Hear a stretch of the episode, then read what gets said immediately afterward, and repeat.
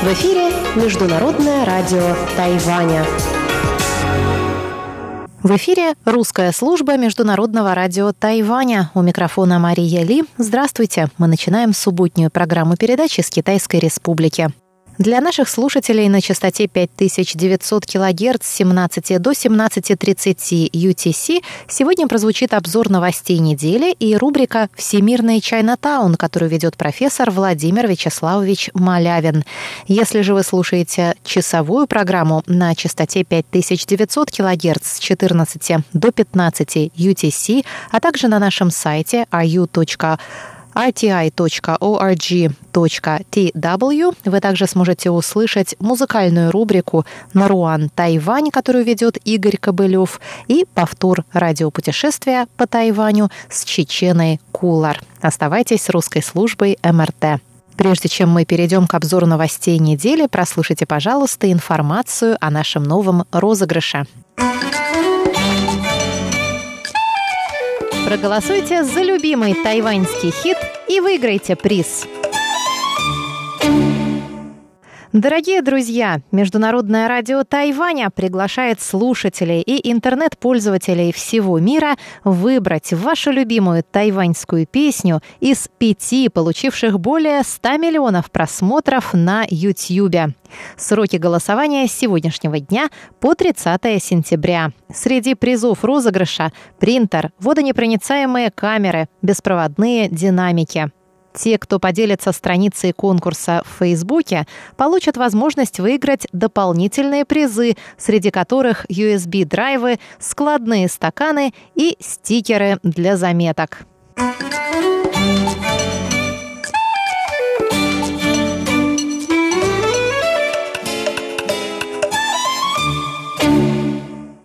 Давайте послушаем фрагменты музыкальных клипов. Первый – «Признание в любви» Джея Джоу.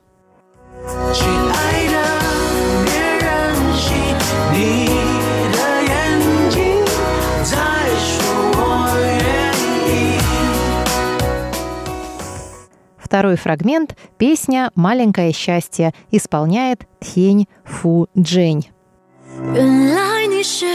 我最想留住的心愿，原来我们和爱情曾经靠得那么近，那为我对抗世界的决定，那陪我淋的雨。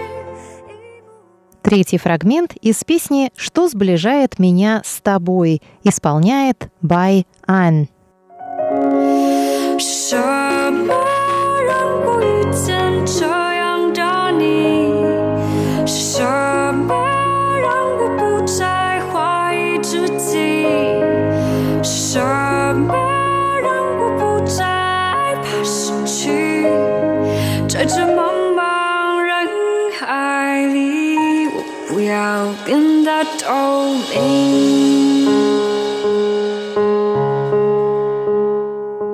？Четвертый фрагмент из песни «Как у тебя дела» в исполнении Эрика Джоу. 能不能继续对我哭，对我笑，对我好，继续让我为你想，为你疯，陪你老，你好不好？好想知道，别急着把回忆都丢掉，我 只需要你在身边，陪我吵，陪我闹。用好的我把过去坏的我都换掉，好想听到你坚决说爱我，可惜回不去那一秒，你好不好 И, наконец, песня Ника Джу «Красив до расставания». Последний, пятый фрагмент.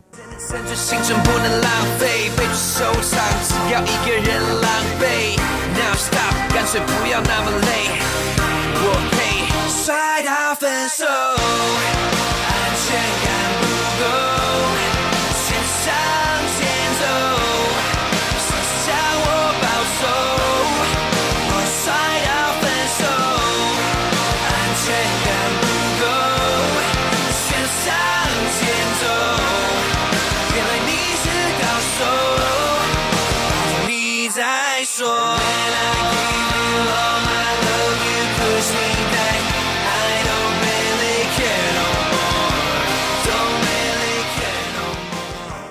Дорогие друзья, страничка конкурса находится на нашем сайте, а также прикреплена вверху нашей страницы в социальной сети Facebook. Заходите и регистрируйтесь к участию в конкурсе. Адрес нашего сайта ru.rti.org.tw. А нашу страничку в Фейсбуке вы найдете, набрав «Русская служба Международного радио Тайваня».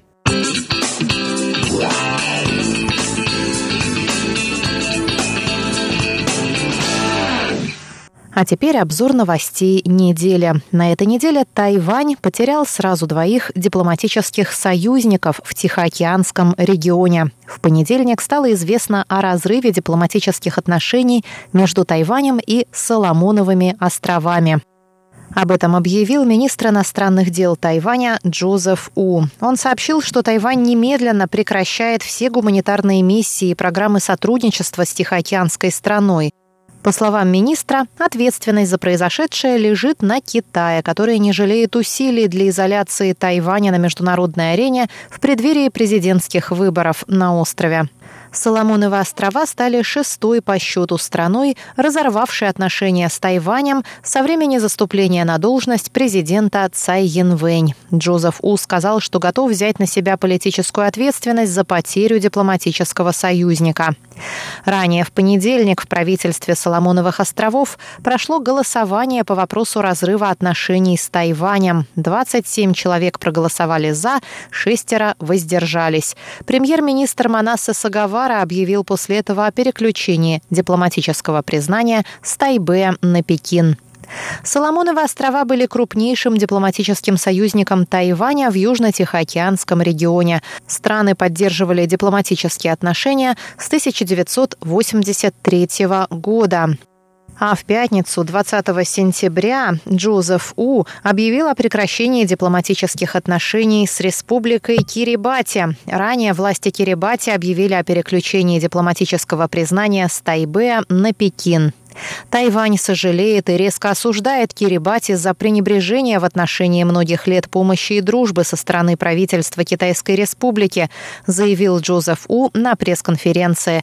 Министр сообщил, что правительство Кирибати обращалось к Тайваню с просьбой о помощи с покупкой гражданских самолетов, и Китай предложил Кирибати деньги на условиях разрыва дипломатических отношений с Тайванем. Министр заявил, что, несмотря на все попытки Китая принудить Тайвань к принятию формулы «одна страна, две системы», Тайвань будет отстаивать свой суверенитет.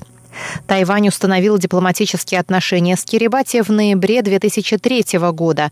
После разрыва отношений с Соломоновыми островами и Кирибати у Тайваня осталось всего 15 дипломатических союзников, четверо из которых – страны Тихоокеанского региона – Науру, Тувалу, Маршаловы острова и Палао. Джозеф У заявил, что отношения с оставшимися дипломатическими союзниками в регионе остаются стабильными. Президент Цай Янвэнь заявила позднее в пятницу, что Кирибати решили предать искреннего друга, чтобы стать пешкой Китая. Она сказала, что этот выбор – большая ошибка. Российская художница Екатерина Молодцова, подарившая народу Тайваня свои изображения тайваньского эндемика, тайваньской леопардовой кошки, прибыла во вторник на Тайвань по приглашению Бюро по делам туризма Министерства транспорта и коммуникаций. В аэропорту художницу, неожиданно для себя прославившуюся на острове, встречали представители Бюро по делам туризма и журналисты. Как сообщалось ранее, тайваньские интернет-пользователи обвинили местного дизайнера Диан Мэнджи, выигравшую конкурс на оформление туристического поезда в поселке Диди уезда Наньтоу, в использовании в своем дизайне чужих иллюстраций. К тому же оказалось, что тайваньский дизайнер перепутала леопардовую кошку, которой должен был быть посвящен поезд, с леопардом. Узнав, что автором иллюстрации оказалась российская художница, чьи работы были размещены на фотостоке, тайваньские интернет-пользователи обрушились с критикой на Дян Мэнджи.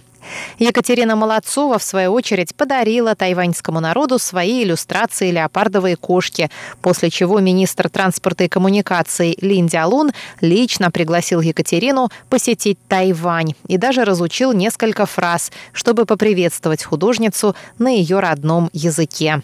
В среду Екатерина стала почетным гостем на церемонии открытия нового туристического поезда.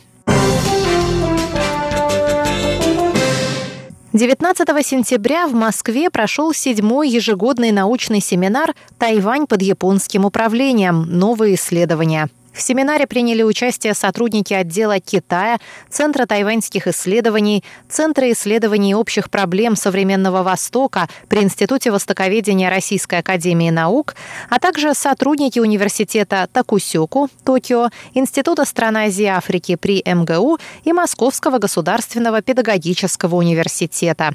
Участники семинара заслушали и обсудили четыре доклада. Доклад Василия Молодякова по теме «Колониальный Тайвань глазами британских аналитиков» Оуэн Раттер и Фрэнсис Пигут.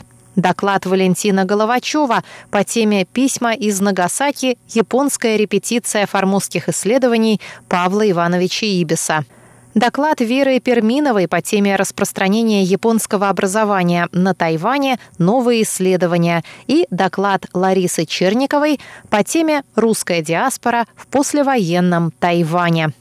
Участникам семинара был представлен изданный в 2018 году в Тайбе перевод на китайский язык монографии Валентина Головачева и Василия Молодякова «Тайвань в эпоху японского правления. Источники и исследования на русском языке». В работе семинара также приняли активное участие бывшие главы представительства в Тайбе Московско-Тайбэйской координационной комиссии по экономическому и культурному сотрудничеству Виктор Иванович Трифонов и Василий Николаевич Добровольский. В частности, Василий Николаевич Добровольский поделился личными наблюдениями и оценками развития ситуации на Тайване и вокруг него в контексте общей обстановки в восточно-азиатском субрегионе. Эту новость нам прислал из Москвы Валентин Лю. Выставка калмыцкого фотографа Гарри Лиджиева открылась в Тайбе. С подробностями Анна Бабкова.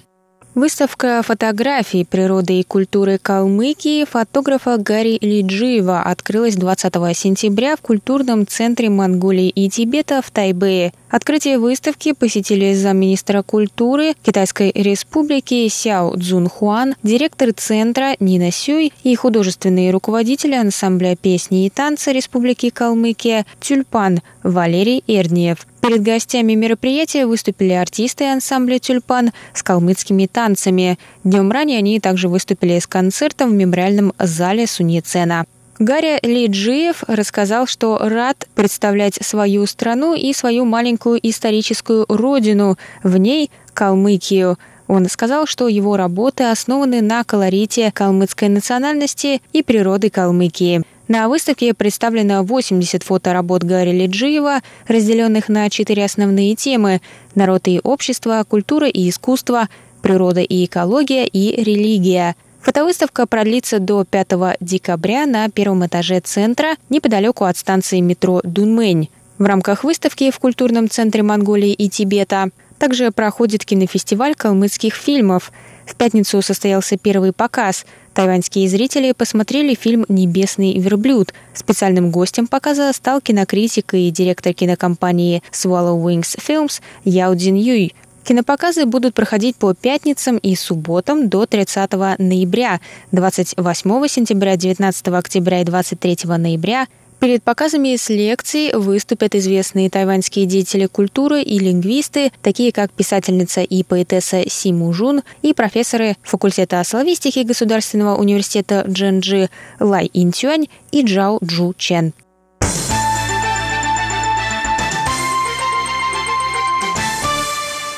Уважаемые друзья, на этом обзор новостей недели подходит к концу. С вами была Мария Ли. Пожалуйста, оставайтесь с русской службой Международного радио Тайваня.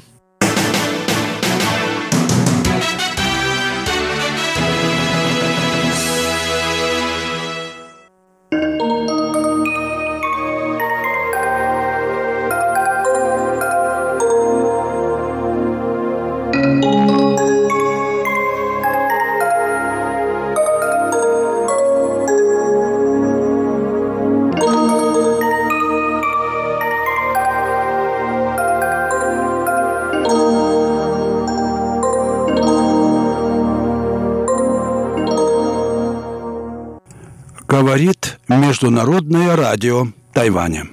Здравствуйте, дорогие радиослушатели. В эфире передача «Всемирный Чайнатаун». У микрофона Владимир Малявин.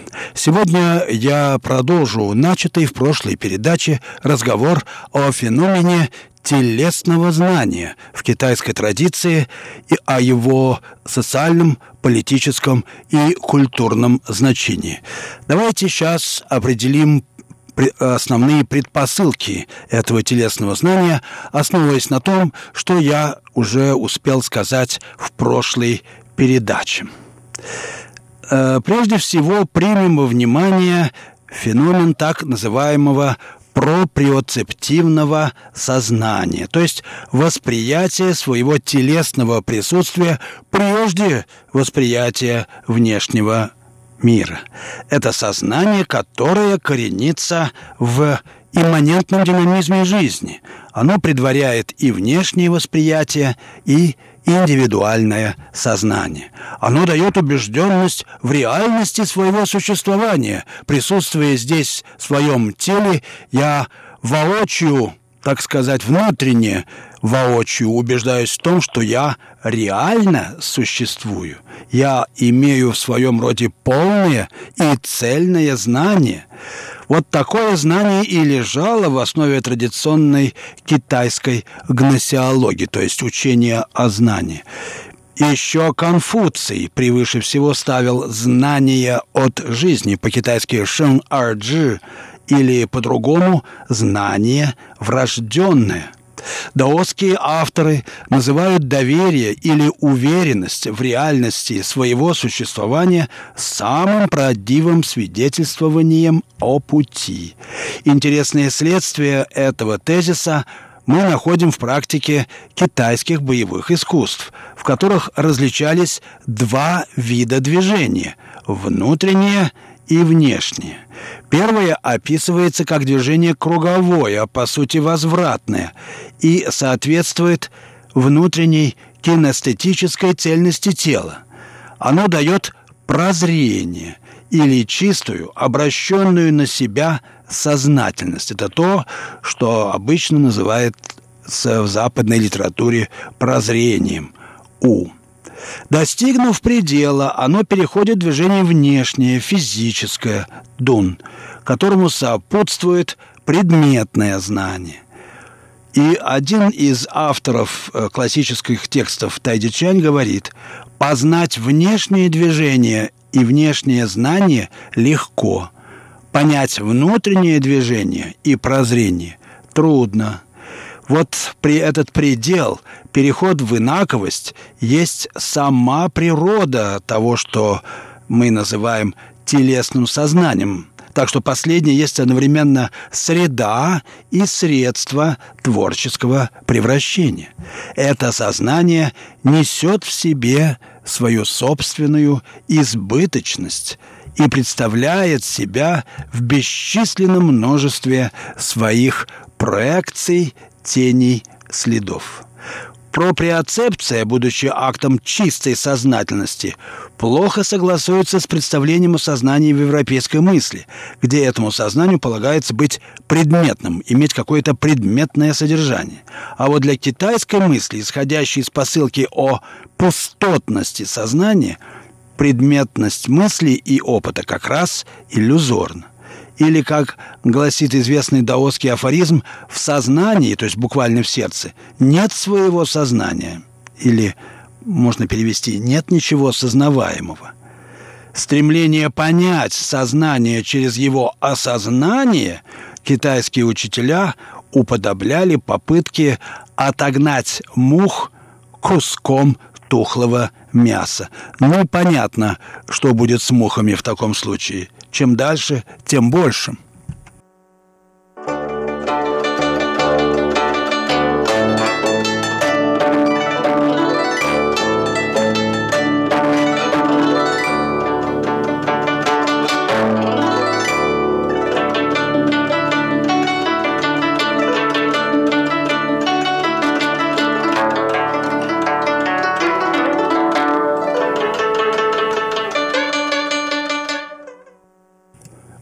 Вы слушаете передачу «Всемирный Чайнатаун» Международного радио Тайваня.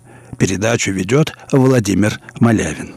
В сегодняшней передаче речь идет о природе так называемого телесного сознания, которым как раз и оперировали китайские мыслители или, если угодно, китайские мудрецы – Новейшие исследования, должен сказать, дают основания говорить о врожденной природе проприоцептивного сознания, то есть сознания Э, э, относящегося к самому себе, к своему телесному присутствию.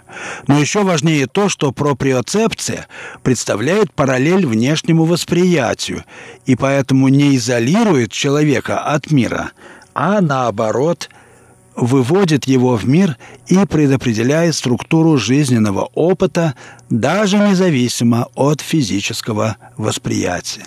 Это возможно благодаря способности, отмечаемой уже у новорожденных, поддержания взаимодействия и баланса между различными модусами восприятия.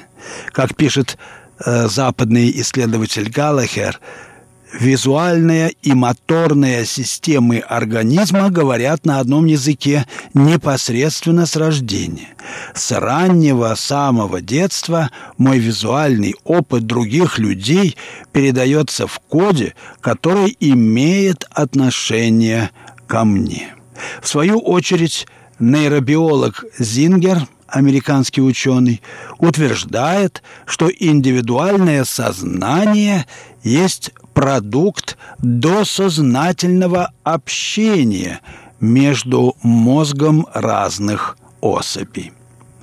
Глубинная общность знания себя и знания другого таким образом, а равно интуиция цельности своего существования – факты капитальной важности, которые делают возможным культуру и учебную практику – во всех ее видах. Именно это обстоятельство позволяет человеку учиться у других, хотя как отметил еще Галилей, строго говоря, никто никого научить ничему не может. Вот сознательно научить нельзя, а вот научиться можно, как ни странно. Вот такая вот э, хитрая особенность э, учение, которое в полной мере сознавалось именно на Дальнем Востоке. Итак, эта цельность, которую нужно перенимать, которой ну, можно научиться, пребывает в своем отсутствии, в разрыве опыта, в инаковости. Именно поэтому она служила подлинной основой традиции как передачи знания необъективируемого и внесубъектного, недоступного личному обладанию. В ее свете жизнь представала учением, то есть усилием познания неведомого, а само познание рассматривалось только в контексте совместности человеческих сердец и сопутствующей ей аффектации. Сознание в данном случае не содержательно, а действенно – и это действие есть раскрытие себя миру, в котором предваряется, или даже, лучше сказать, предвосхищается предметность опыта и знания.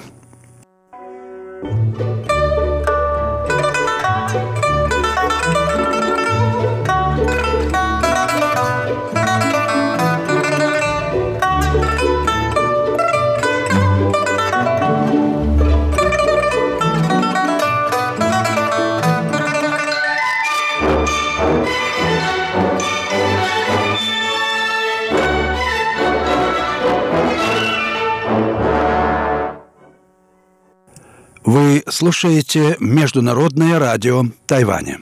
Передачу «Всемирный Чайнатаун». Передачу ведет Владимир Малявин. В сегодняшней передаче я продолжаю свой рассказ о природе телесного знания в китайской традиции. Это понятие, на мой взгляд, сыграла решающую роль, оказала решающее влияние на все аспекты э, китайского жизненного уклада, определила его важнейшие особенности. Э, в предыдущей передаче я говорил об презумпции онтологической множественности мира. Не существует какого-то единого бытия или принципа, который определяет существование всех вещей. Однако этот постулат указывает на присутствие в потоке жизни того, что Лао Цзы называл вечно вьющейся нитью. В нем есть некое постоянство, постоянство внутреннее, отсутствующее. Это постоянство аффективного знания, апофеоза жизненных метаморфоз. Вот поиск такой преемственности и составляет главную задачу мысли – которое питается телесным сознанием. А это, в свою очередь, требует роста духовной чувствительности, опознания все более тонких различий в опыте. Ведь упомянутая вечно преемственность духа бытия равнозначна максимально короткой длительности опыта. В терминах духовной традиции речь идет о прозрении небесной высоты в имманентности земного быта. Поэтому духовное просветление в древнекитайской литературе предстает антиномическим сопряжением всеобщего проницания, сообщительности, то, что по-китайски называлось «тхун», и единственности, единичности ду, опыта прозрения. Вот такая структура. Чем более я единственный, тем больше я проницаю мир. Вот такая диалектика, если угодно. В свете телесного сознания человек достоин своего знания в той мере, в какой он приблизился к полной одухотворенности опыта, что в китайской традиции равнозначно стяжанию небесного совершенства – Врожденная противоречивость этого идеала дает о себе знать в извечном сосуществовании двух учений Китая – конфуцианства и даосизма. Оба, как вся китайская мысль, исходили из посылки о совместности всего сущего и способности человека обрести в актуальном переживании полное знание о мире – Однако конфуцианство выводило эту совместность из социальных ритуалов, которые, конечно, понимались как часть природного порядка. А даосизм видел в ней антологическую, бытийную реальность, по отношению к которой общественный уклад вторичен и даже, насколько он является продуктом самосознания, самоустроения людей, ложен – Вопрос осложняется тем, что вот эта совместность не дана, а задана предметному знанию, но не составляет отдельной сущности, субстанции или идеи. Его решение содержалось в ключевых для китайской мысли понятиях пустоты и небытия. В их свете наличное и отсутствующее – оказывались разными проявлениями или гранями континуума превращения. Мотив совместности видимого и невидимого пронизывает главный памятник даосской традиции – Дао Дэ Цзин. Особенно четко он сформулирован в заключительном изречении его 73 главы. «Небесная сеть широка и просторна, но из нее ничего не ускользает».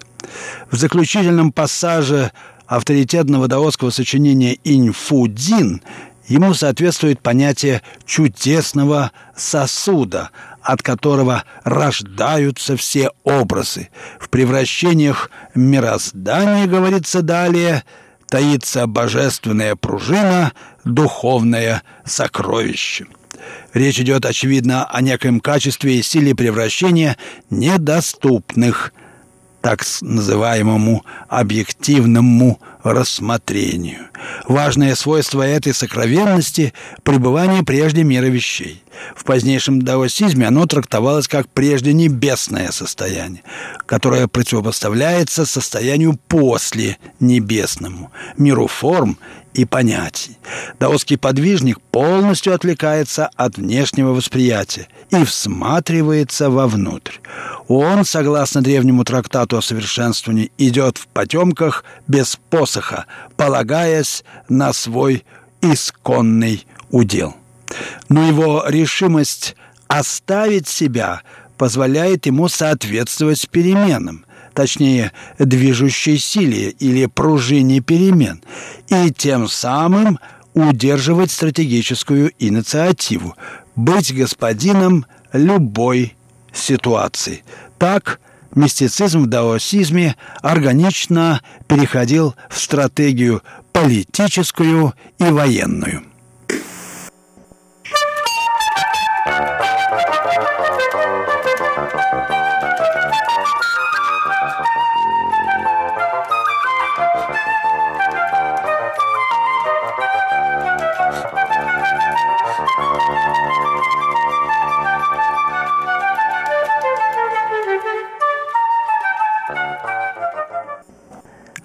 Вы слушаете передачу «Всемирный Чайнатаун» Международного радио Тайваня.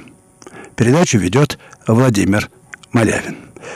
Я много говорил о необходимости повышения духовной чувствительности, о перемене, о качественной перемене сознания э, при его переходе к э, телесному сознанию – Речь идет, конечно, о преодолении дуализма субъекта и объекта, сознания и тела. Вот герой известной притчи о флейте небес во второй книге, э, во второй главе книги Джоанс переживает причастность к небу, заявляет, что он похоронил себя. Герой другого сюжета Джоанза, мясник-виртуоз – разделывает быков, не глядя на них, а давая волю духовному чутью и чувствуя небесное устроение бычьей туши. Что это такое? Скорее всего, это соотнесенность всех факторов телесного кинестезиса. Даосский подвижник, погружаясь в поле телесного сознания, перестает слушать, смотреть и думать. Его тело уподобляется высохшему дереву и остывшей зале. Обоюдное забвение субъективного сознания и физического тела как раз соответствует обретению или, точнее, восстановлению того, что я называю телесным сознанием. Пространство последнего можно понимать лишь как границу между мыслимым и переживаемым, одновременно предположенную опыту и знанию и чисто предположительную. Таким образом, телесное сознание обладает внутренней преемственностью. В нем и посредством него все явленное получает сокровенное продолжение – и то, и другое сходятся в сокровенном единстве.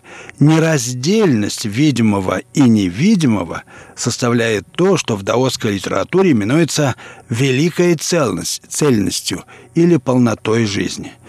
Итак, метаморфоза имеет физическое измерение, свой макрообраз, и измерение невидимое, относящееся к микрообразам. Причем последнее предваряет первое, как выражение предопределяет выражаемое. Главное требование китайской мудрости – вглядываться в глубину сердца и повышать свою чувствительность, что воспитывает в личности смирение, умение жить в мире с миром. Смирение – плод согласия разума с полнотой телесного кинестезиса. Последний нередко именуется в древних текстах словами «вещь» или просто это. Не действуй прежде вещей, прозревай их порядок, гласит древнее китайское изречение. Мудрый действует, когда превращение созреет, и тогда его действие действенно без усилия. Вы слушали передачу «Всемирный Чайнатаун» Международного радио Тайваня. Передачу подготовил Владимир Малявин. Я прощаюсь с вами. Всего вам доброго, дорогие друзья.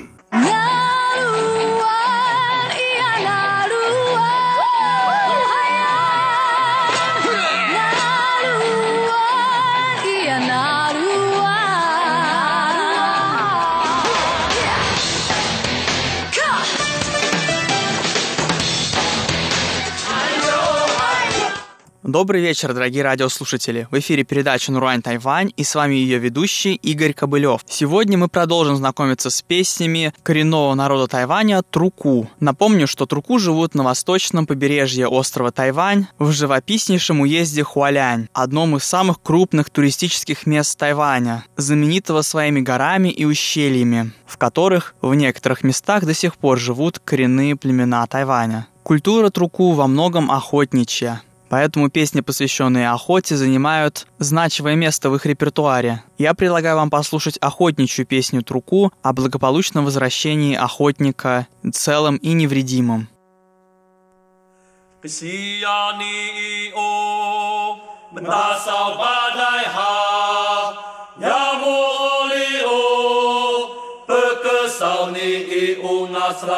Namu si ni i o menta sao ba dai ha ya mo ni o sao ni i o ngas mus na mo.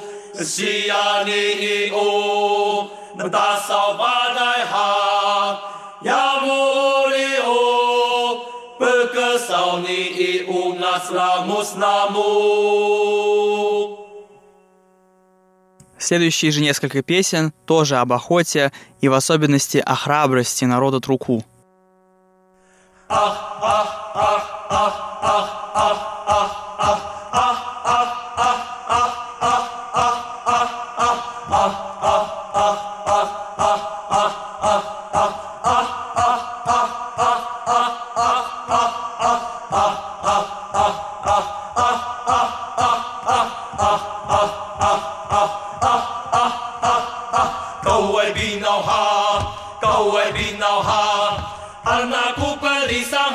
Kanayamuni iwa kawai lenmun hiya, abitupahunsinaw kawai kawai bina kawai kawai bina kawai bina ha kawai bina haa.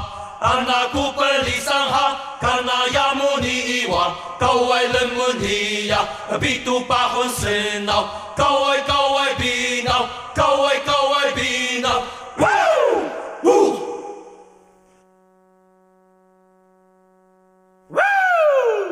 وعدكوا بحية تاي تاي بيناو موسى تغيماخ ذخبون هالون معدس كتونوخ وعدكوا بحية تاي تاي بيناو موسى تغيماخ ذخبون هالون معدس كتونوخ Wadaku bihaya tai tai binau Musa de Gima Le kebun halo Madas ku lenu Wada ku biheya Tai tai binau Musa de Gima Le kebun halo Madas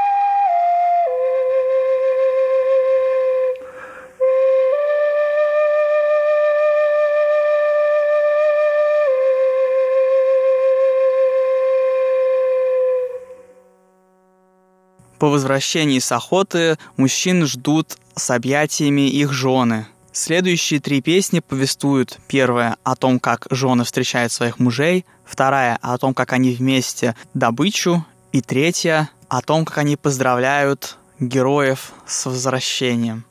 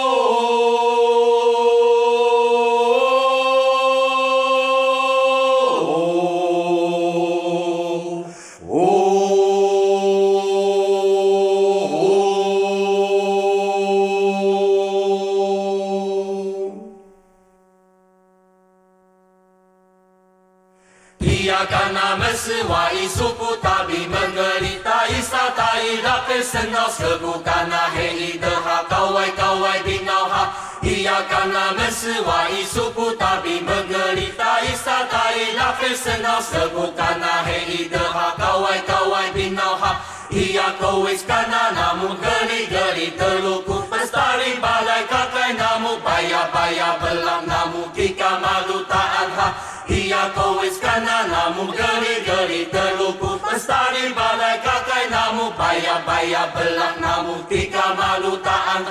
Palu tabi telah sungkan seru risau ni uwa tai sa tai risau uwa seje balai taan kana asin pisau selaun ha. Palu tabi telah sungkan seru risau ni uwa tai sa tai risau uwa seje balai taan kana asin pisau selaun ha. Tai sa tai sa tai lemus. Tai sa tai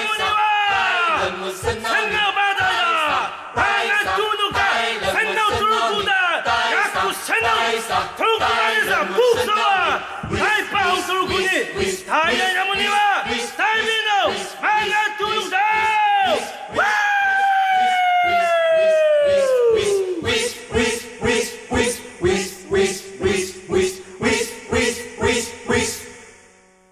Занимаются Труку, впрочем, и сельским хозяйством. Следующие несколько песен исполняются в благодарность богам за урожай фруктов и проса.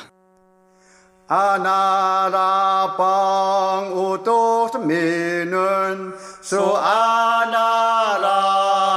떠미는 까나번가 장리 이오 수 이수 떠미는 나하 아나라빵 우도스미는 수 아나라빵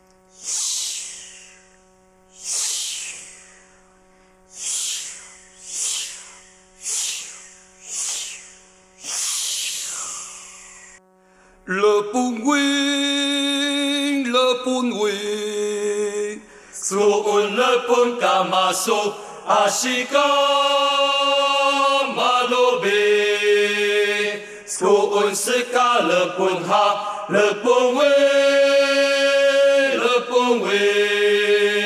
Suun le pun ashika malobe. Suun seka le pun ha, le pun we, le pun we. Suun le ashika malobe. पुरुषकल har.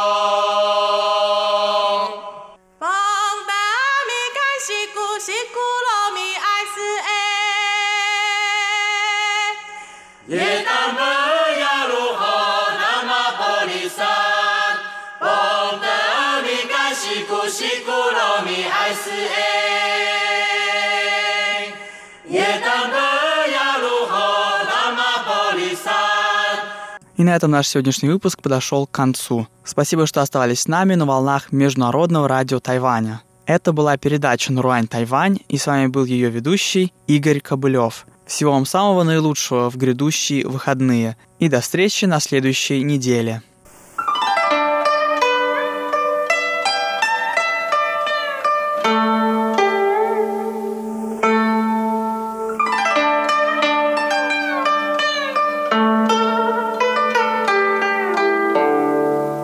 Здравствуйте, дорогие друзья! В эфире еженедельная передача «Радио путешествие по Тайваню» в студии у микрофона Чечена Кулар.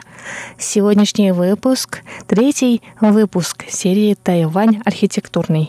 На прошлой и позапрошлой неделях я рассказывала вам о южной минской архитектуре на Тайване, которая на острове появилась благодаря китайцам, которые с конца правления династии Мин перебирались сюда в поисках лучшей жизни – Однако нам не стоит забывать, что в те времена в западном полушарии Земли происходили события, повлиявшие на весь ход истории человечества, а именно великие географические открытия, благодаря которым европейские державы с одной стороны открыли для себя Азию, а с другой привнесли элементы западной культуры в азиатские страны. Одно из проявлений этого процесса – европейская архитектура на Тайване.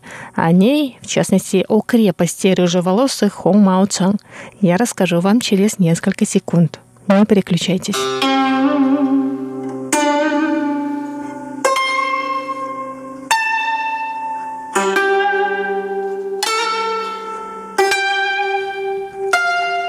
Времена испано-голландского владычества на Тайване продлились недолго. Но, несмотря на это, на острове остались памятники того времени, один из них – Хумаучан, или крепость рыжеволосых, которую сначала построили испанцы и назвали ее Форт Санта-Доминго, а после того, как крепость была разрушена, на ее месте голландцы построили форт Сан-Антонио. Эта крепость стоит на возвышении над устьем реки Даншой. В 1629 году испанский экспедиционный корпус, базировавшийся в Дилуне на севере Тайваня и планировавший найти новые торговые пути из Азии в Европу, Выбрал это место из-за его положения. Отсюда можно было беспрепятственно наблюдать за кораблями, которые подходили к Тайваню. Испанцы называли крепость Форт Санта-Доминго в честь основателя Доминиканского ордена. Испанская крепость, к сожалению, была сожжена местными жителями, которым не понравилось соседство с чужаками. Но из исторических документов следует, что испанцы использовали для строительства бамбук, глину, тростник и дерево. Это была довольно грубая постройка квадратной формы, 1636 году отряд коренных жителей под покровом темноты напал на форт. Это был акт протеста против тяжелых поборов, введенных местным правителем. Нападавшие убили нескольких испанцев и разрушили форт до основания. На следующий год Командир гарнизона начал восстановительные работы, воспользовавшись на сей раз более прочными материалами, такими как камень и известняк вместо глины и дерева. Стены крепости теперь имели более 7 метров в высоту. Укрепив крепость, испанцы начали строительство дороги от порта к своей базе в Дзелуне и это также помогло им установить контроль над всей территорией нынешнего Тайбэя.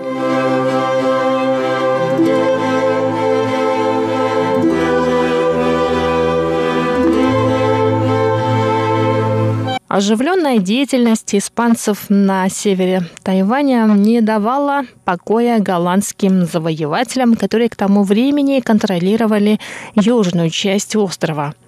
В 1642 году голландцы начали продвигаться на север острова, и вооруженное столкновение с испанцами стало неминуемым.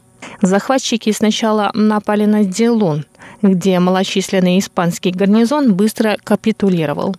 А потом судьба распорядилась так, что три четверти испанских сил на острове были отозваны на Филиппины для подавления восстания местных племен, и для голландцев был открыт путь к форту Санта-Доминго, который они и заняли.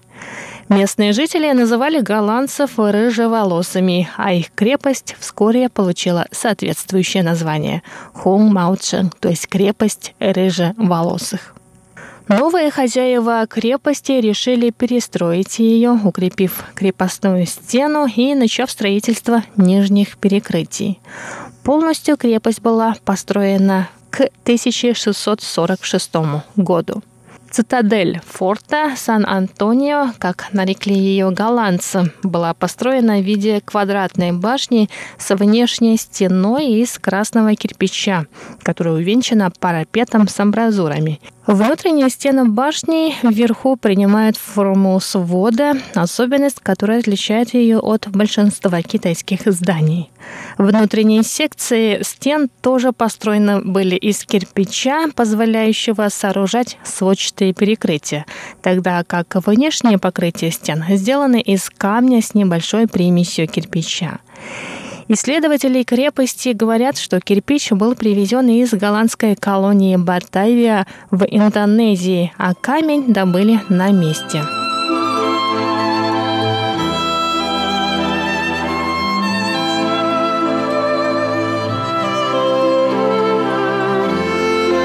Фортификационное сооружение должно быть хорошо укреплено, поэтому голландцы укрепляли стены как следует. Каменные стены толщиной в 1 метр и 80 сантиметров могли выдержать артиллерийский обстрел.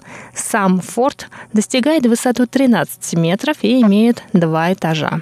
В 1681 году, спустя несколько лет после того, как голландцы были изгнаны с острова Минским военачальником Джан Ченгуном, известным на Западе как Косинга, крепость вновь перестроили, и в ней был размещен гарнизон. Через два года цинские войска захватили Тайвань, после чего крепость была реставрирована правителем Даншуя. Она оставалась в руках цинской власти до 1867 года, когда англичане взяли крепость в аренду, чтобы разместить в ней британское консульство. Они перестроили ее, возведя сохранившееся до сего дня кирпичное здание с верандами и дозорную вышку, и выкрасив основное строение в красный цвет.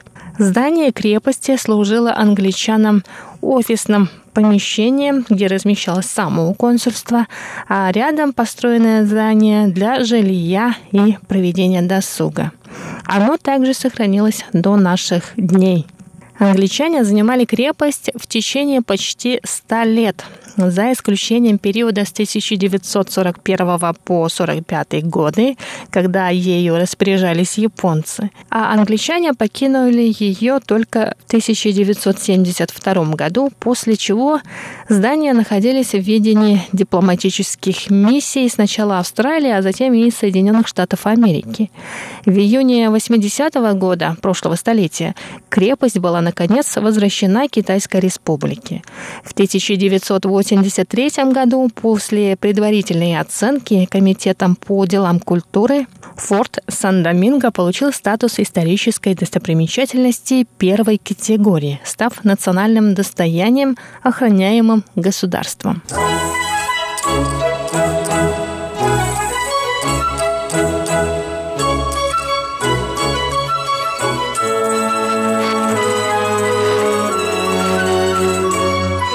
Сейчас крепость Хунмаучен и здание рядом с ним, в котором в течение почти века жили английские дипломаты, доступны для посещений. Это место притягивает огромное число туристов из-за своей истории.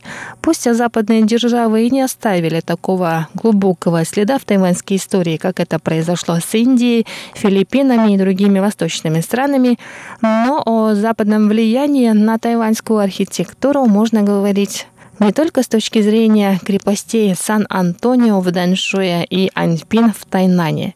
Элементы западной архитектуры, преобразованные японской эстетической традицией, еще появятся на Тайване в 20 веке. Но об этом в последующих выпусках серии «Тайвань архитектурный». А я на этом с вами прощаюсь. До скорых встреч на волнах Международного радио Тайваня.